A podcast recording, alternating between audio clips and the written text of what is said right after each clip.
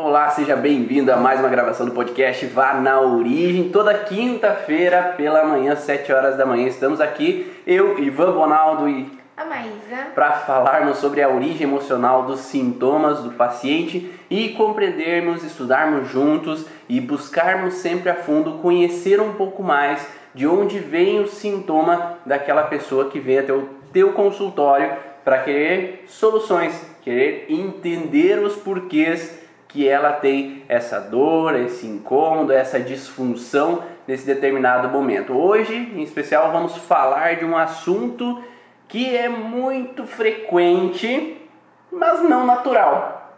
Né? É, existe uma diferença do que é frequência e o que é natural na vida das mulheres nesse contexto de TPM. Né? Existem muitas mulheres que apresentam a TPM mas não quer dizer que isso é natural, que naturalmente todas as mulheres deveriam ter TPM. Isso é frequente porque muitas têm, mas como tem algumas que não apresentam, significa que hum, então temos uma pulga atrás da orelha, porque há possibilidade então de mulheres não terem o sintoma, se algumas não têm o sintoma, significa que é possível não ter. Exatamente, tanto que geralmente as queixas que chegam pra gente no DTPM é algo muito extremo. É alguém que está muito, já está muito irritada ou que realmente traz muitos prejuízos, eu está me incapacitando, tem dias que eu não consigo trabalhar, ou eu não posso sair do quarto, não posso levantar. É, existe um sintoma que é muito forte para que ela realmente ache que aquilo é incômodo, porque é normal, né? Então assim, ah, não, hoje eu tô de TPM, ah, deixa pra lá, não dá bola porque hoje eu tô de TPM normal, né? Então o normal não seria, mas é comum, é frequente, né? Como o Iva falou, a sensação de que eu posso estar incomodada, mesmo que seja pequena, nem sempre é entendida como um problema, porque a maioria das pessoas tem, né? Das mulheres tem e que nesse caso, quando incomoda demais ou realmente me traz uma dor, algo que às vezes até não, o médico vai considerar isso sendo tratável, aí sim a gente vai em busca disso, né? E como se fala, né? Ah, minha mãe tem, minhas irmãs têm, comparado ao que elas têm, é fichinha, né? Minhas é. amigas falam, reclamam tanto e eu não tenho tanto assim, não. Não me incomoda tanto quanto elas, então é natural. Mas geralmente quando eu faço avaliação com os pacientes, eu tendo a perguntar, porque são informações relevantes na hora de achar conflitos emocionais. Então eu pergunto, ah, como é teu ciclo menstrual, quando foi a tua primeira menstruação, se você tem algum sintoma no período menstrual e pré-menstrual, porque eles dão um norte do entendimento de como é essa mulher, como foi a vida dessa mulher. E aí elas tendem a falar, ah, não, eu tenho uma cólicazinha, ó, eu tenho às vezes uma irritabilidade e tal, mas é normal, né? E daí vem aquele processo de que não, não é normal, porque o normal, o natural seria simplesmente ter o sangramento. Então, ter o sangramento, sim, é algo natural, como uma eliminação daquele endométrio que veio. Então, nesses primeiros 14 dias ali, entrando o estrógeno aumentando no primeiro período do ciclo menstrual e a partir da diminuição do estrógeno começa o engrossamento do endométrio que é para ocorrer a instalação do feto depois da fecundação. Então esse endométrio ele tende a aumentar ou engrossar para facilitar essa fixação do embrião. E após, como o embrião não é fixado nesse ciclo menstrual, aí ocorre a eliminação desse endométrio que foi proliferado, que foi aumentado nessa fase ali de, inicial desse período menstrual. Então aí vem o sangramento para eliminar esse líquido. E nesse momento, depois dos 14 dias, o estrógeno aumentado, surge então o aumento da progesterona. Baixo estrógeno aumenta a progesterona para que facilite esse processo de fecundação. Então esse é o objetivo desse período pré-menstrual, uhum. aumentar a capacidade uterina de fixar um embrião e haver a fecundação. Então, essa é a função principal. Então, por isso que dentro dos exemplos que nós iremos falar, a base é o contexto de engravidar. A base é esse contexto porque a função desse período pré-menstrual é deixar tudo preparado, deixar a casa arrumada. É como a mulher quando vai ter filho, né? Quando tá para nascer, eu começo a limpar a casa, limpar os banheiros para deixar tudo pronto para a criança chegar. Então é como se a progesterona chegasse ali naquele momento para deixar tudo prontinho para que esse embrião se fixe a casa, que é o útero, né? A primeira casa nossa é o útero, para que possa se fixar ali no útero e então assim poder crescer e se desenvolver dentro do útero. Mas existe alguns detalhes que impedem esse processo, né? E aí quando há esses conflitos, quando há essas frustrações, pode haver uma disfunção a esse período específico que é o período então de fertilidade ali, né? É o momento onde que vai haver o processo de estabelecimento de um embrião. E olhando em alguns sites, né, nós começamos a ver que existem uns tipos de TPMs. Existe uma seleção aqui, nós temos um top 5 de tipos de TPM, né? Então nós vamos comentar cada um deles e os porquês que surgem esses sintomas específicos de cada tipo de TPM. Tá? Primeiramente, vamos ouvir pro pessoal aí, estão ouvindo bem, tá dando para no Instagram tá ok, Instagram da Maísa, Instagram do Ivan, no YouTube tá dando para ouvir legal aí, só para a gente saber se se vocês estão compreendendo bem, o áudio tá ok, vocês estão conseguindo ouvir e ver tudo que nós estamos falando. Esse áudio vai então para o podcast Vá na Origem dentro do Spotify. Então, se você tem Spotify, vai lá depois, baixa o podcast Vá na Origem e para você ouvir várias aulas que nós fizemos anteriormente sobre a origem emocional do sintoma. Vamos começar então, Maísa. Tem alguma coisa que você quer falar antes ou vamos, vamos partir direto para o sintoma? Né? Vamos partir direto aí para os incômodos principais. Tipo A, tá? tem uma TPM que é chamada de tipo A. Por que tipo A? Porque pegaram um azinho de ansiedade e colocaram ali tipo A de TPM. Então, ou seja, essa TPM está relacionado à ansiedade. Então, na diminuição do estrógeno, fala-se de um aumento do cortisol nessa fase e surge então ansiedade, dificuldades em dormir, irritabilidade, alteração no humor e às vezes a mulher pode se sentir um pouco atrapalhada, uhum. digamos assim, meio perdida nesse momento pré-menstrual. Então, algumas mulheres podem se enquadrar nesse contexto de ansiedade, né? ou seja, preocupações, tensões, de ficar mais é, nervosa com algumas situações e de entrar numa alteração, oscilações de humor. Às vezes estou bem, daqui a pouco estou irritada. Uhum. Às vezes eu estou tranquila ali, feliz, daqui a pouco me irrito facilmente. Mas por que que essa situação pode então aparecer nesse momento pré-menstrual? Então, como falamos, baixou estrógeno ali naquele momento, subiu progesterona e nessa alteração hormonal, os órgãos que estão relacionados a essa alteração hormonal, quando eles estão fragilizados devido a um conflito, eles tendem a aflorar tudo que está junto com essa alteração conflitiva. Uhum. Como eu sempre falo dentro do curso Origens, não é porque tem pulga que não pode ter piolho. Né? E o que, que significa isso? Quando nós vivemos um trauma, geralmente a gente grava mais de um órgão ao mesmo tempo devido à percepção da pessoa devido ao conflito. Então, ou seja, um conflito de ovário, ele tem a relação de perda, né, que é o principal padrão conflitivo relacionado ao ovário e é o ovário que vai produzir a progesterona, uhum. né? principalmente o corpo lúteo. E aí, se eu tenho esse aumento da produção de progesterona, eu vou estimular todos os conflitos vinculados ao ovário. Ou seja, se eu tenho um conflito de perda associado a uma injustiça, uma raiva, não vai aflorar só o ovário, ele vai aflorar o ovário junto com o conflito de injustiça e de perda. Então vamos pensar assim, que uma mulher, uma menina de 7 anos de idade, vive a perda do seu pai. Então ela viveu uma perda, é um conflito intenso para ela, uma grande frustração, e isso atingiu o ovário. Se esse conflito está vinculado a uma injustiça perante essa perda, cada vez que o ovário é hiperestimulado, há uma alteração simultânea no órgão relacionado à injustiça e à raiva, que pode ser vesícula, pode ser ductos biliares, pancreáticos, e isso pode aflorar ao mesmo tempo.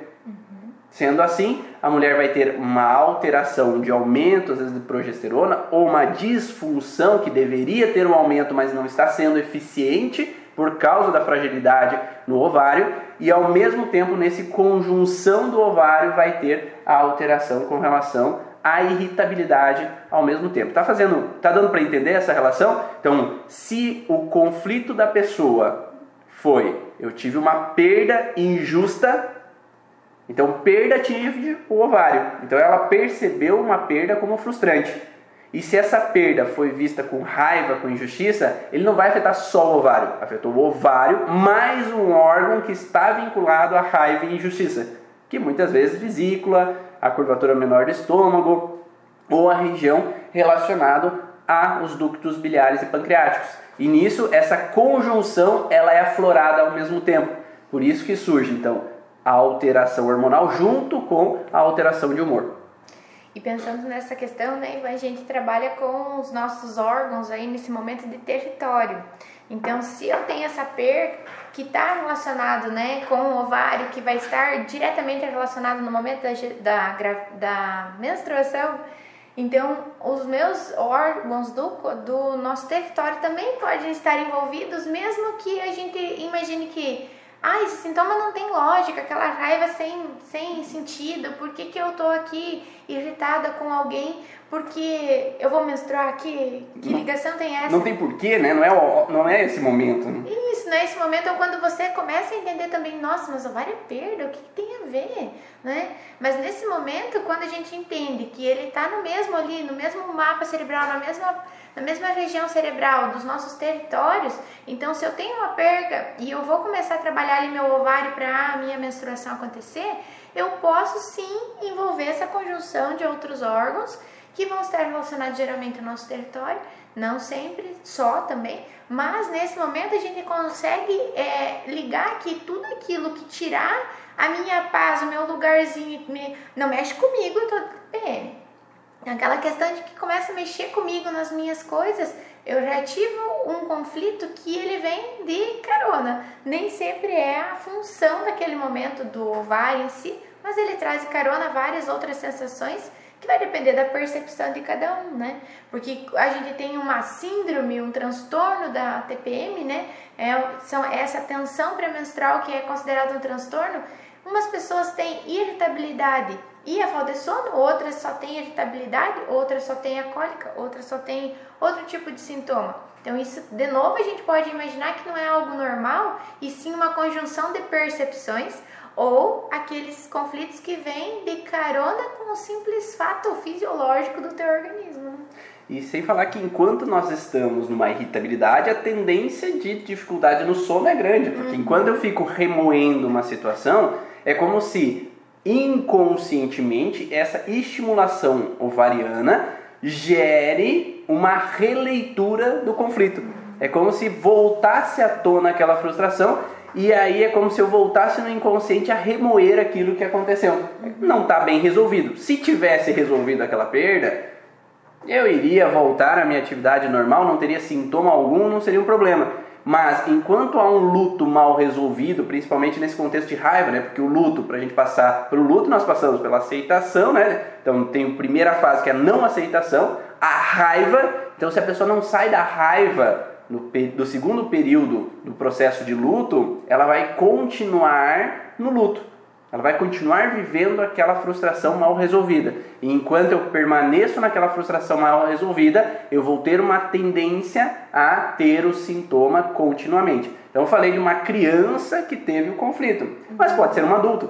Né? Então uma mulher adulta que, por exemplo, aos 30 anos de idade começa a desenvolver TPM, ah, nunca tive, mas eu comecei a desenvolver TPM depois de um tempo, é porque o conflito veio antes, logo antes da TPM começar a aparecer. Então, o que, que ela pode ter vivido logo antes que possa ter desencadeado? Será que tem a ver com uma perda? Não, eu vivi uma perda de alguma pessoa querida, minha mãe, meu pai, meu irmão, e isso eu não aceitei. Uhum. Né? Ou será que eu posso ter um outro padrão conflitivo? É, então podemos ter vários, né? a gente não vai conseguir colocar todos os exemplos aqui, né? mas um outro padrão conflitivo ele pode vir algo do transgeracional. Então, se nós olharmos nas heranças familiares, nós podemos encontrar um padrão de que se a progesterona sobe para possibilitar engravidar, se na história da família gravidez era uma frustração, era um incômodo, eu não queria e eu tinha que me submeter, surge então um padrão de que gravidez é um problema. Uhum. Eu tenho que ficar irritada para evitar o quê? Quem que a gente evita na hora? Então, quem, se engravidar é perigo, o que, que eu preciso evitar para não engravidar? Quem aí sabe? Mas, vamos lá, um teste rápido aqui. O que, que eu preciso evitar para ev...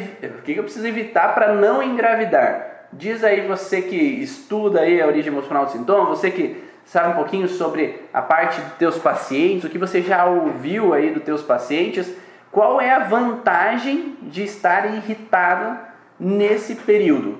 Né? O que, que, pode acontecer é que eu tenho uma vantagem de ter uma irritabilidade perante a um período ali antecedendo o processo menstrual. Então, que tem alguma vantagem nesse padrão?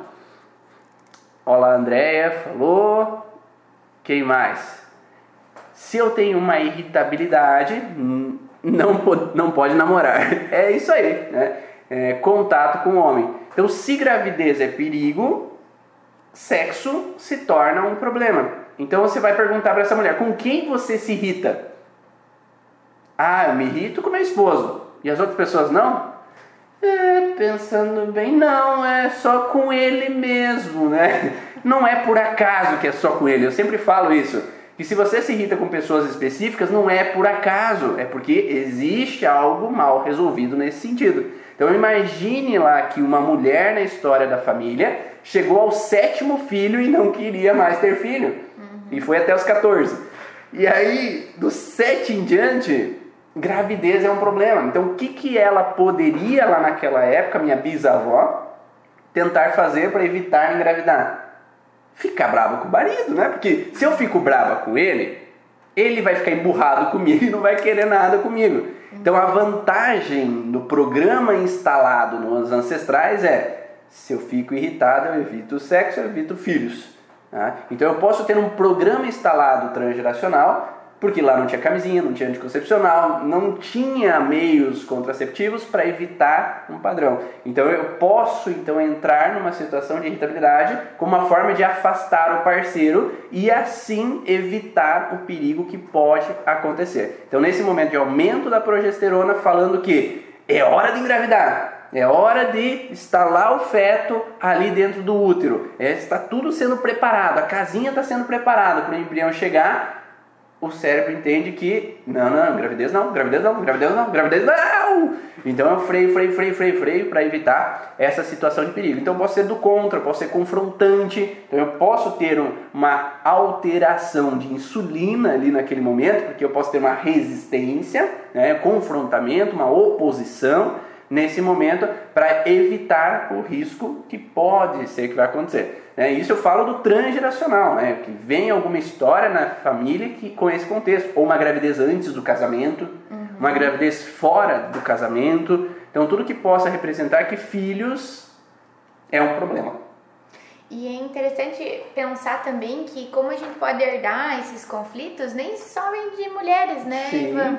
Às vezes um homem que, por exemplo, teve um filho fora do casamento e aquele filho era um problema para a família né, de origem dele, então ele pode trazer para as meninas ou para os homens mesmo da, da família dele que aquela gravidez é problema. Se for uma menina, ela pode ter uma TPM e a gente vai encontrar essa irritabilidade, esse negócio de ficar evitando ali naquele momento o parceiro, por causa de um filho talvez fora do casamento, de um realmente um problema visto não só por mulheres, como por, por um homem. Ou um pai que viu uma filha ter uma gravidez fora das normas e que se frustrou com isso e a partir daquele momento vem mais pessoas ou às vezes naquela mesma geração com aquele exemplo daquele pai que ficou muito triste ou que ficou muito bravo, muito irritado, trazendo aquela, aquela história de que é melhor não engravidar, uhum. porque vai ter problema. Então são alguns exemplos, tem outras possibilidades né, nesse contexto, mas é só para você começar a linkar a forma que você tem que avaliar esse paciente ou essa paciente que está com a TPM. Então a irritabilidade sempre vai estar conectada a um padrão né, vinculado ao ovário especificamente, né, que é essa relação vinculado à gravidez, o perigo de engravidar ou uma perda ou um vínculo que um parceiro pode ser visto como um problema. Então, ou seja, porque na alteração com relação ao ovário em mesoderma novo, que está relacionado ao estrógeno, né? a formulação do estrógeno, a manutenção do estrógeno, da curva do estrógeno, se há um conflito com relação ao sexo oposto, há um conflito sexual ao qual o parceiro sexual pode ter uma disfunção no ciclo do estrogênio. E aí pode também gerar uma alteração com relação a essa mulher, que pode entrar em uma bagunça ali fisiológica.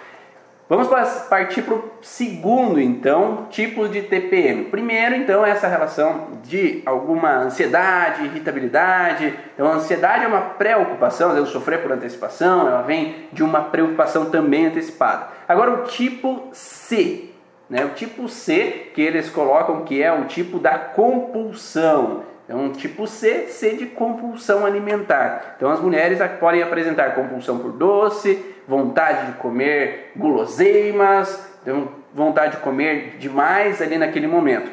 E quando a gente estuda a origem emocional dos sintomas, sabe que o aumento da compulsão está relacionado a uma alteração no glucagon. É, ou seja, em fase ativa de estresse baixo, o glucagon aumenta o apetite e aí eu tenho essa vontade de comer. E os conflitos de glucagon estão relacionados a um evitamento. Né? O que é um evitamento? É que como se eu pudesse evitar um conflito, evitar uma situação, mas eu não consegui. Então, se eu não pude evitar, o meu cérebro fala o quê? Come mais para você ter mais energia, ser mais forte para conseguir evitar da próxima vez. Então, o que, que eu não pude evitar? O que, que essa mulher não pôde evitar? De novo, nós podemos entrar né, no padrão de que antes nós falamos, ah, engravidar é um problema e eu tive que aceitar contra a vontade engravidar. Então, a percepção foi de aceitar contra a vontade engravidar, então isso gera irritabilidade. Agora, se a gravidez eu entendo como se eu não pude evitar, que é um sentimento diferente, é uma percepção diferente. Uhum. Então, essa percepção diferente é o que vai fazer a mudança de uma irritabilidade para uma compulsão. Então, eu não pude evitar estar grávida, então eu entro numa compulsão para que eu tenha mais capacidade de poder evitar numa próxima vez. Ou de eu ser forte e realmente ter que enfrentar isso, né? Porque se eu tive alguma, alguma situação que veio em função, por exemplo, de uma, de uma gestação, que eu não pude evitar a gestação, ou por causa da gestação eu não pude evitar um casamento, né? Que Sim. eu não gostaria de, de ter casado. Então eu preciso ser forte para enfrentar essa situação também, né? Então come, come, come, seja mais capaz na próxima vez, né? Vê se não repete isso daí, né? Come para ser mais eficaz na próxima vez. E essa relação é bem interessante porque, às vezes, se na história da família houveram mulheres que tiveram que assumir papéis de responsabilidade, porque o homem não dava suporte, porque o homem viajava sempre, não trazia dinheiro para casa, e essas mulheres tiveram que ser fortes para nutrir, para dar, então ter que dar capacidade aos filhos, elas tiveram que ser fortes para assumir um papel. Bate no peito, vem que eu dou conta.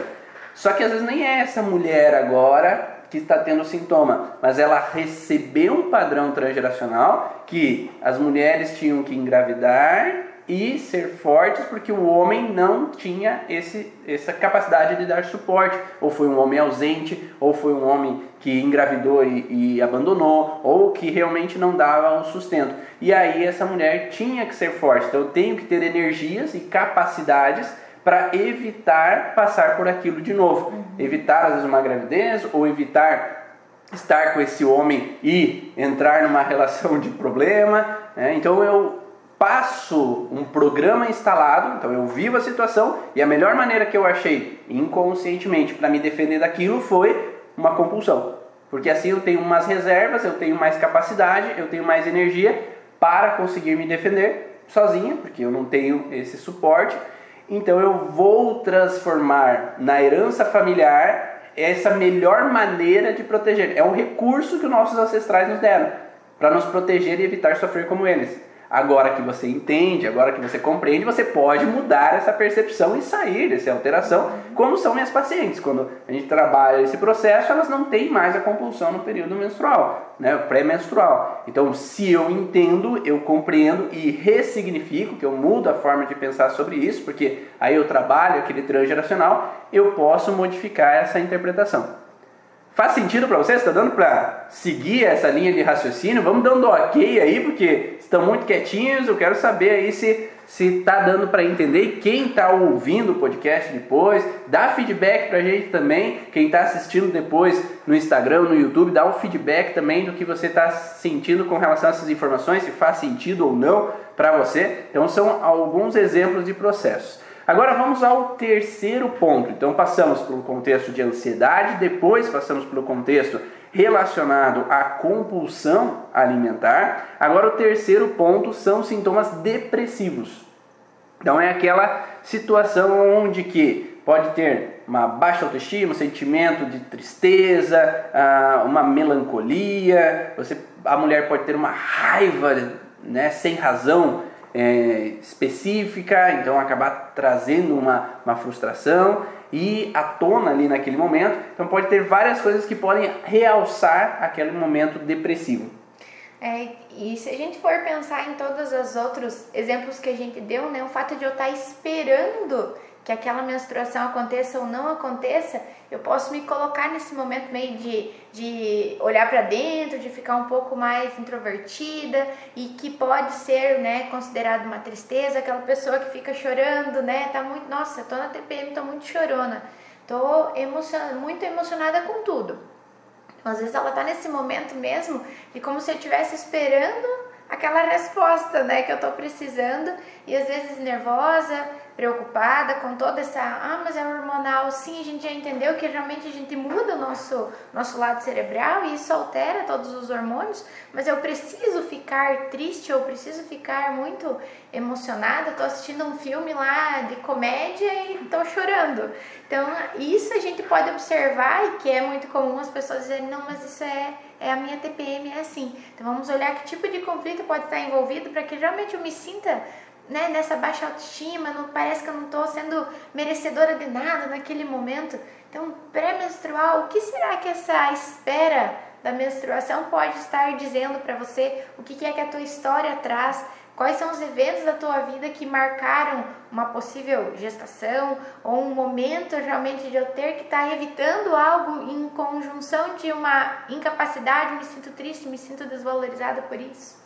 E aí nós temos algumas conjunções de possibilidades né, nesse contexto depressivo, nesse período de TPM, que pode entrar desde o padrão onde que há uma baixa autoestima por uma sensação de desvalorização, de sentir segundo plano, de não ter atenção quanto eu gostaria, né? Antes nós falamos, ah, eu engravidei e tive que me submeter a uma irritabilidade com relação à gravidez. Ah, ou eu não pude evitar estar grávida. Agora, não é o contexto de evitamento nem de raiva. Agora é o contexto de que eu me sinto deixada de lado. Eu me sinto inferior porque o parceiro, quando eu estou grávida, ele não me dá atenção, ele não me dá bola, eu me sinto segundo plano, ele dá mais atenção à sogra do que para mim, uhum. ou eu me sinto deixada de lado. Então eu posso ter uma interpretação de não me sentir prioridade na vida do parceiro e essa não prioridade pode dar uma baixa autoestima como mulher. Então isso pode estar relacionado a um padrão então de tristeza momentânea,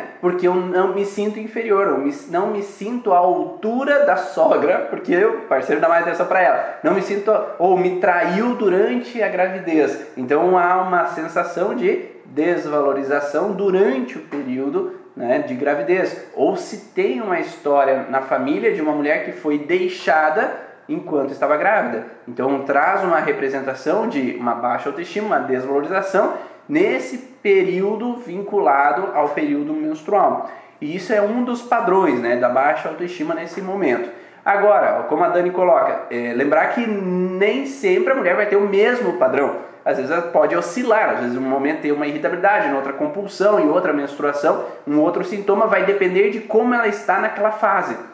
Né? Qual é o conflito que está mais aflorado naquele momento específico, que ela está vivendo naquele momento específico, que vai trazer um ou outro tipo de transtorno. E um outro contexto de que pode entrar no contexto depressivo é relacionar a uma perda que gerou uma frustração. Uhum. Antes eu falei da perda que gerou raiva. Agora, a perda de alguém, ou perda de um filho, a perda de uma pessoa próxima, está vinculada a um luto, uma tristeza. Uhum. É, então eu nunca aceitei aquela tristeza, eu nunca lidei bem com aquela perda que eu vivi relacionado a determinada pessoa. Então, enquanto eu estou nesse luto, talvez entre numa alteração ovariana relacionada a uma tristeza, e aí nós podemos ter as oscilações, que a gente estuda um pouco mais na parte é, do curso de psiquiatria dentro do curso Origens.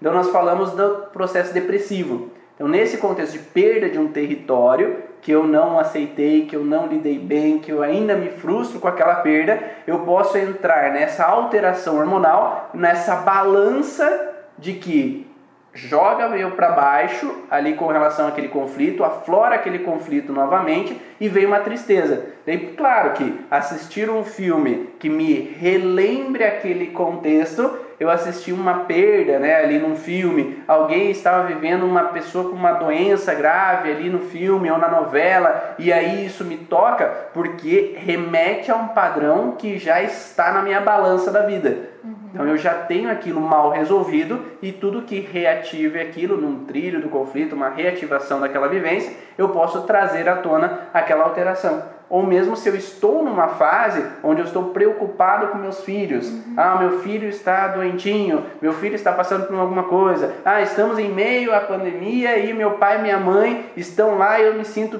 tenho medo de perder eles, de não ser capaz de proteger eles. Então eu vou ter essa relação de impotência, de incapacidade e aí esse contexto hormonal associado, ele vai tender a aumentar o sintoma nesse período da TPM.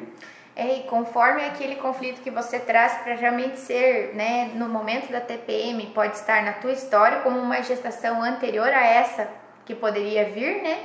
Ou como a gente traz na história do, do transgeracional, como aquela conjunção que a gente falou, vem de carona, às vezes aquilo que você está vivendo no momento em função da pandemia vai piorar a tua, a tua TPM, nossa, ou mudou a minha TPM, é, antes era de um jeito, agora eu tô de outro.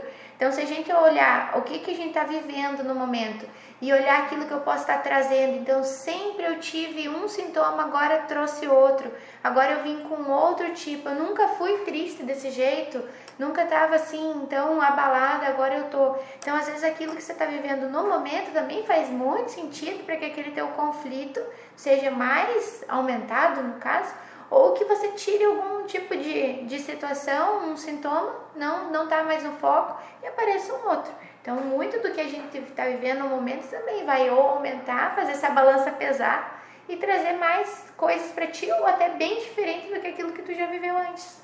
E a Júlia coloca ali que a TPM é o guia das nossas dores emocionais. Então é realmente é, a gente vai se guiar para entender, hum, essa pessoa está ou tem a TPM nesse contexto. Então o que que isso pode nos guiar como terapeutas para entender o que essa pessoa passa? Né? E a Raquel pergunta ali se o anticoncepcional ele pode alterar essas reações da TPM. Sim, né? Porque altera todo esse processo hormonal. Então pode haver então uma alteração e um equilíbrio, como pode às vezes não ter alteração e equilíbrio, depende da intensidade que é esse sintoma para essa mulher. Então pode amenizar, só que é como se colocasse para debaixo do tapete. Uhum. Né? Então o medicamento ele não trata a causa do problema, ele ameniza o sintoma enquanto a pessoa está vivendo. Então pensemos assim: essa mulher viveu um luto, né? E viveu um luto e ela ainda está vivendo essa frustração do luto. Então eu vou usar anticoncepcional enquanto eu estou vivendo esse luto. Digamos que três anos depois ela já saiu do luto, ela já não tem mais o sintoma. Então, ou seja, não foi o anticoncepcional que resolveu o problema, ele amenizou durante o momento em que eu estou passando pela situação, a partir do momento que eu resolvo aquele processo dentro de mim, eu saio dessa alteração e agora não tenho mais necessidade de ter o sintoma, e aí é, surge então a possibilidade de tirar o anticoncepcional e ter, não ter mais sintomas ali a partir desse momento. Né? E tanto que no, em alguns momentos, quando o anticoncepcional é indicado, as pessoas já dizem, não, eu estou num período de adaptação. Eu tenho que esperar um pouquinho, eu tenho que esperar um pouquinho, ou não, tem que trocar o anticoncepcional. Às vezes a dosagem mesmo do hormônio é suficiente ou é um pouco mais, porque cada, ah, cada remedinho lá, cada medicamento tem uma, uma alteração. Então, às vezes, para você é suficiente realmente aquela aquele tapetinho em cima da sujeira ali. E em outros momentos não vai ser suficiente, você vai mudar, mudar, mudar de anticoncepcional e aquela dosagem não vai ser suficiente para tampar o teu conflito, né? Sim. Então, sendo é, buscado, encontrada essa origem emocional aí, provavelmente isso já não precise mais, né? Não é Sim. é necessário para amenizar os sintomas da TPM. É, a Raquel coloca ali que é, depois que ela parou o anti, os sintomas pioraram. Sim, porque na verdade o anti não resolveu, ele, ele só está ali amenizando momentaneamente, né? É a mesma coisa que as cólicas menstruais, a mesma coisa que outros sintomas. Enquanto o conflito ainda está sendo vivido, vai ter o sintoma. Tem mulheres que, ah, depois eu parei de usar o anti e não tive mais cólicas. Sim, porque o conflito foi resolvido. Se o conflito está resolvido, não tem por que ter, né? As cólicas menstruais. Mas enquanto o conflito está pendente, a mulher vai tender a continuar tendo sintoma depois que para o anticoncepcional. Ou tem mulheres que não tinham e depois do anti elas começam a ter. É o anti que causou? Não, não é o anti que causou. Mas enquanto eu tomava o anti, eu vivi conflitos que geraram alterações, só que o anti mascarava. Uhum. Então o anti escondia aquele sintoma e não era visível. A partir do momento que parou de usar o anti, a tendência é que aquilo que estava mascarado, ele vai aparecer, porque ainda agora as oscilações hormonais elas estão acontecendo, porque enquanto usa o anti você não está num processo menstrual normal, né? Então é um processo de você tem o sangramento, mas você não tem o processo natural. Então ela vai ter uma alteração a partir do momento que vai sair daquele processo, né, do anticoncepcional e aí vai voltar então à fisiologia do que está acontecendo dentro do corpo mesmo que é as disfunções relacionadas a conflito, se tem disfunções relacionadas a conflito, porque às vezes tem mulheres que não têm, e se não tenho frustração, eu não tenho sintoma. E esse que é o detalhe, a maior parte não é da mulher que está tendo sintoma, são questões transgeracionais que vêm com a fragilidade. E esse é um guia também para a infertilidade.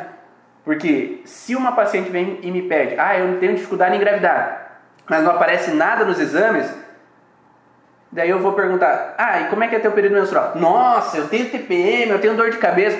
Como assim? Então tem alguma coisa, né? Então, se tem uma alteração, vocês já estão vendo com os exemplos até agora que já tem uma tendência que se eu tenho TPM com irritabilidade, se eu tenho alguns sintomas, já tende a me dizer que existe um conflito com estar grávida ou com engravidar. É uma possibilidade, tá? E também nós podemos pensar que dentro da gravidez dessa paciente, quando ela estava na barriga da mãe, possa ter havido conflitos. Então não necessariamente é um conflito de ela ter engravidado, mas pode ser de quando a mãe engravidou dela, de ter um medo de perder, de ter um sangramento, ou de ter tido um gêmeo evanescente, né? um, um irmão que faleceu na gestação, que pode trazer uma alteração, uma fragilidade.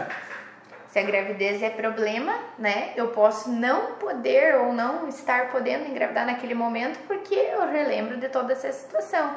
E como o Ivan falou, se você tem uma TPM absurda e estruturalmente, né, todos os exames está tudo certinho, às vezes a gente olhando nesses conflitos de o que, que é que traz risco à tua vida se existir uma gestação? Qual é o problema de ter de estar grávida? Se eu já antes eu já trago sintomas e no momento que eu deveria, ou que eu gostaria de estar grávida, não estou, a gente olha por aí, muitas coisas a gente já consegue uhum. linkar.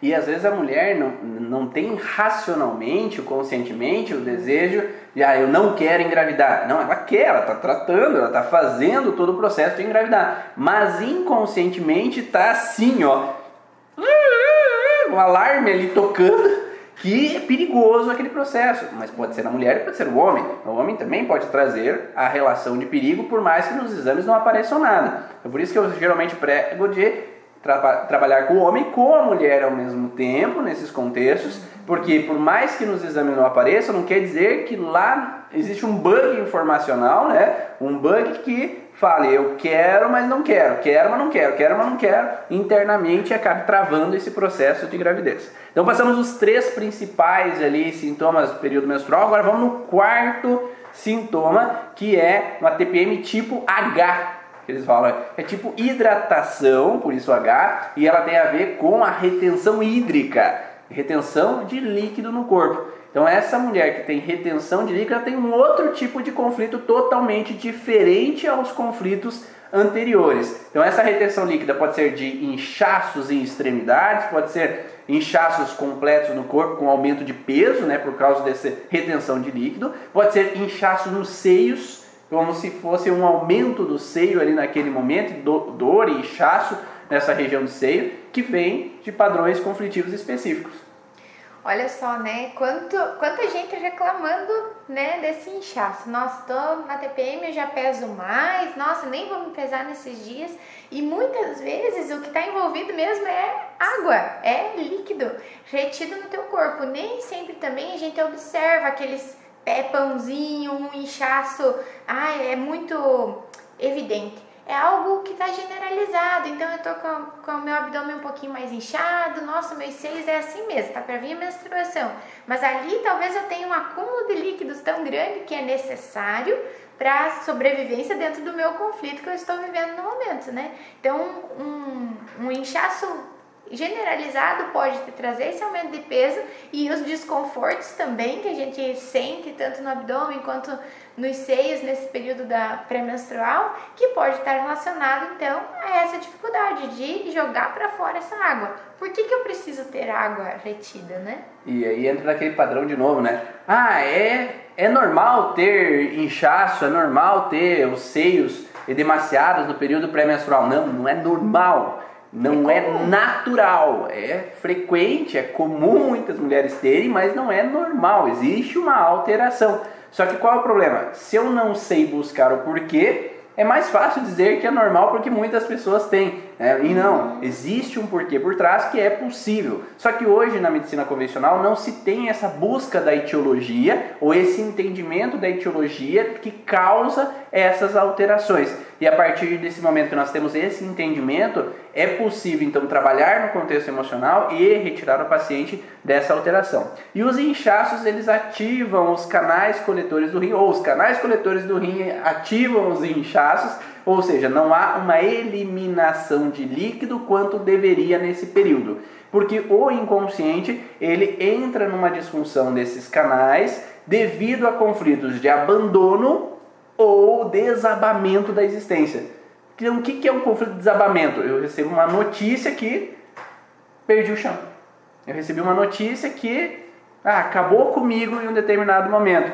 E isso fez com que eu entrasse, então, numa alteração relacionado ao padrão de retenção hídrica. Recebi uma notícia que eu tenho um tumor no útero, no ovário, que eu não vou poder mais ter filhos. Eu recebi uma notícia que eu tenho endometriose e eu blá, desabei porque eu não vou conseguir engravidar. Eu recebi uma informação de que eu perdi minha mãe e isso desabou meu mundo. Então, lembra, antes a perda com irritabilidade, porque eu não aceitei, a perda com a relação de eu não poder evitar, ou a situação de perda com relação ao não aceitar, mas no contexto de tristeza pela perda. Agora é uma sensação de que eu perdi meu mundo porque aquela pessoa era tudo para mim. Uhum. Então eu recebi aquela notícia, eu perdi meu chão. Então a, a, o sentimento da pessoa é diferente e devido a esse sentimento diferente surge um sintoma diferente, porque cada sentimento gera uma alteração num órgão diferente. Então, quando vem retenção de líquido vinculado à sensação de não, ser capaz de engravidar, uma notícia que eu recebo, ou de realmente ter perdido alguém, ou tive um aborto realmente e eu perdi o chão porque eu queria tanto, eu idealizava tanto aquele filho e de repente desabou meu chão quando eu recebo aquela notícia, quando acontece aquele sangramento, que agora cada menstruação, enquanto eu estou nesse vínculo, eu entro numa relação de retenção hídrica. Ou se alguém na história da família, ou mesmo essa pessoa que foi abandonada. Uhum. O pai abandona quando, quando a mãe engravida, uhum. ou o pai e a mãe se separam e essa criança fica com outras pessoas. Então eu posso ter uma relação de abandono vinculado aqui. Gravidez representa abandono. Uhum. Então, se eu tenho filhos, eu tenho um perigo de abandono nessas gestações indesejadas ou mesmo quando já há uma outra família, por exemplo, pode existir essa situação de que tem que escolher entre um ou outro, ou quando eu não gostaria de engravidar, então eu não vou casar, não vou ficar com o pai, para aquele filho não tem muito essa noção de meu pai e minha mãe não se gostavam, tá tudo bem, né? Eles não, eles só namoraram uma vez e engravidar, então tá tudo bem. Aquele momento ali era a necessidade de formar uma família. Eu posso, posso sentir que mesmo em consenso de pai e de mãe, aquele filho pode se sentir abandonado, ou a mulher mesmo pode se sentir abandonada, a mulher que engravida não quer o homem. Não, eu não gosto de você. Eu tô grávida, eu vou viver a minha vida. O homem pode se sentir abandonado também. Tendo uma gestação anterior, sendo transgeracional ou mesmo dentro do, do teu convívio ali, eu já tive pacientes que viram alguém da família passando por isso e a partir do momento que passa a, a menstruar, aquele conflito é instalado de que, ó, cuidado com gravidez. Então, porque você viu lá aquela tua tia lá, o que, que ela passou, você viu lá o que, que aquela tua amiga, né, da tua idade lá com 15 anos engravidou, olha o problemão que teve, passou a ter uma TPM danada. É um processo associativo, né? Eu me uhum. associo com a outra pessoa uhum. e aí acaba tendo esse sintoma, essa alteração. E quando nós falamos de retenção hídrica no seio, o seio também tem uma função. Então nós vamos olhar para a progesterona, nós vamos olhar para o contexto relacionado à retenção de líquido e vamos olhar para o contexto de seio fusionalmente. Os três padrões estão vinculados à mesma situação.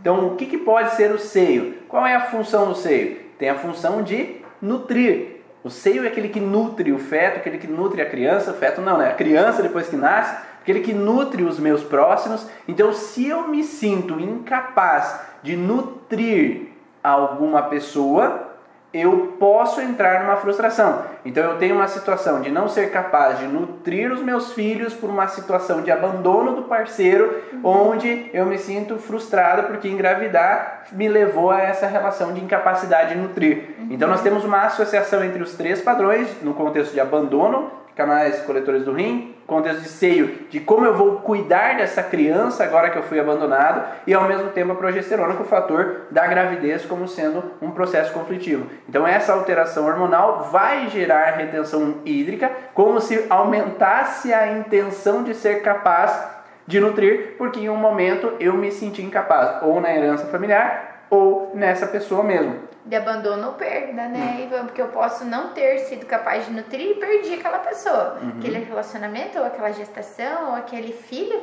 depois de, de nascido. Então eu posso ter tanta perda de novo e o abandono. E aí nós podemos pensar também no contexto de que é, eu não necessariamente tenho a ver com filhos, mas eu posso querer nutrir os meus pais, querer uhum. nutrir, proteger meus irmãos, ou nutrir alguém que eu vejo como um parceiro mesmo, que às vezes está passando por uma dificuldade, está passando por um problema, e eu quero nutrir, cuidar porque ele está doente, sofreu um acidente, passou por alguma situação de, de alteração que ele não consegue se nutrir sozinho. É como se eu quisesse nutrir ou quisesse protegê-lo. E aí entra então um padrão de alteração simultânea com relação ao seio, mais um desabamento da existência com relação à situação, ou aquelas mulheres que passam a vida inteira querendo proteger os pais, eu quero nutrir meus pais, e às vezes não vivem a sua própria vida, porque querem proteger quem deveria protegê-las, né? Porque é os pais que protegem os filhos, não os filhos que protegem os pais. E aí eu entro numa relação de fragilidade, talvez vinculada ao seio, nessa incapacidade de nutrir, principalmente quando há às vezes, antigamente se tinha muito esse padrão que existem muitos filhos, têm dificuldade financeira, manda para casa de parentes para que eles possam estudar. E é como se eu não vou conseguir nutrir essas crianças, então tem que mandar elas para outro lugar. Então há uma dificuldade em nutrir, uma dificuldade em cuidar desses filhos e aí pode entrar numa alteração. A Dani coloca aqui também é, que podem aparecer essas alterações através de uma síndrome de aniversário. Então, o que é uma síndrome de aniversário? É que a minha avó, aos 20 anos, viveu uma situação de perda de um filho e agora essa paciente, né? A minha avó não, a avó do paciente, né? Porque eu não vou conseguir, né? A avó da paciente viveu essa situação aos 20 anos e agora a paciente aos 20 anos começa a desenvolver os sintomas do período pré-menstrual. Então eu posso ter uma associação por idade, mas geralmente essa idade vai ter alguma coisinha que vai acontecer que vai acender o mesmo alerta que a avó passou. E aí reativar o padrão conflitivo em datas. Então que pode ser datas de aniversário, né, como se fosse 20 anos, 20 anos, 40 anos, 40 anos então eu posso ter uma reativação em datas com relação à situação. Ah, o meu filho faleceu, é, o filho da avó faleceu com, quando ela tinha 40 anos de idade, então ele já estava com 10 anos de idade e ele veio a falecer. E aí agora essa neta, quando ela tem 40 anos de idade, o filho que tem às vezes 9, 10 anos fica doente, então há uma associação de um perigo de viver a mesma história. E aí pode trazer então o sintoma para essa mulher. Então, ficou claro esses quatro principais contextos aí. Espero que vocês estejam gostando dessas informações. E vamos ao quinto padrão, que é chamado de tipo O. tipo O é de outros. É, então é, é umas nomenclaturas bem legais aí, né? Que eles dão. Então, tipo O da TPM é o tipo O, né? O O. Então, outras situações, como a Cristiane coloca ali, uma mulher que passa por cirurgia de retirada de útero e relata que após esse evento ela começa a ter cólicas. Se nós temos uma relação de cólicas, se não tem útero para promover a contração, nós podemos ter ou a alteração ovariana, que podemos ter uma torção ovariana que gerar uma sensação de contração e desencadear a sensação de dor. Então pode ter uma disfunção nesse local e aí vamos olhar para os conflitos de perda, vamos olhar para os conflitos da incapacidade em ter um filho a partir desse momento, vamos olhar para situações que às vezes podem estar associadas, né? Porque se o útero teve a necessidade de ser retirado, e o conflito dele? Às vezes o conflito ficou lá só para trazer a cólica. Então, e o útero foi embora. Porque a gente tira o órgão, mas a representação no cérebro não. Então, se ele tem uma conjunção de útero e ovário no conflito, você retira um dos órgãos, mas o outro órgão ainda está. Então, o sintoma sai de um para ir para o outro, né? Então, ele vai mudar. É que nem aquelas pessoas que começam, ah, começa a tomar um remédio para uma coisa, daqui a pouco começa a tomar um remédio para outra, daqui a pouco... Então, quando você quer matar o mensageiro, que é o sintoma, você quer matar o mensageiro sem ouvir a mensagem, ele vai mandar um outro mensageiro. Então o nosso corpo é sábio, ele vai mostrar através de um sintoma que ainda tem algo pendente. Talvez a cólica não seja no útero, onde estava o útero, mas talvez seja no ovário. E aí desencadear um sintoma mais lateral. Essa mulher pode ter cólicas intestinais, isso, deixou a informação por ali e o conflito onde ele estiver relacionado não tem útero, eu posso pegar um outro órgão que ainda esteja ali para me trazer sintoma para só mostrar, viu? Falta uma coisa, você tirou útero, mas falta ainda alguma coisinha lá. Em relação a um outro órgão que também poderia estar afetado junto, uhum. ou em correlação ao, ao conflito, a gente encontra o sintoma ainda. Então, lembrando que o outro órgão tem que estar associado ao conflito. Né? Se o intestino não está associado, se o ovário não está associado ao conflito que gerou a fragilidade do útero, não vai ter sintoma naqueles lugares. Talvez vai ter sintoma em outro lugar. Tá? Uhum. Mas se o ovário ou o intestino estão relacionados àquele conflito, associadamente, porque a conjunção da história que levou ao conflito do útero tem a associação desses outros tecidos, também vai ter uma pendência nesses outros órgãos e por isso a pessoa tira a vesícula, tem a gastrite. Uhum. Daí ela tem a gastrite, vai tratar a gastrite, daqui a pouco o intestino começa a soltar. Então fica num processo de que vai alterar o outro órgão que está relacionado àquele padrão conflitivo. Então, a mulher pode ter náuseas, por exemplo, nesse período pré-menstrual, que está relacionado a uma contrariedade indigesta. Então, o que pode essa progesterona alterada gerar uma náusea nessa mulher. Então, quais são as relações da progesterona? Para que, que serve a progesterona? Então, existem mulheres que falam que ah, eu não consigo tomar remédio anticoncepcional porque me dá náuseas. Porque já está alterado o nível hormonal teu. Se você tomar mais hormônio, mais bagunçado vai ficar. Vai se tornar uma intoxicação. Então, é importante equilibrar esse contexto hormonal, trabalhando os processos conflitivos, para daí voltar a uma normalidade nesse padrão conflitivo.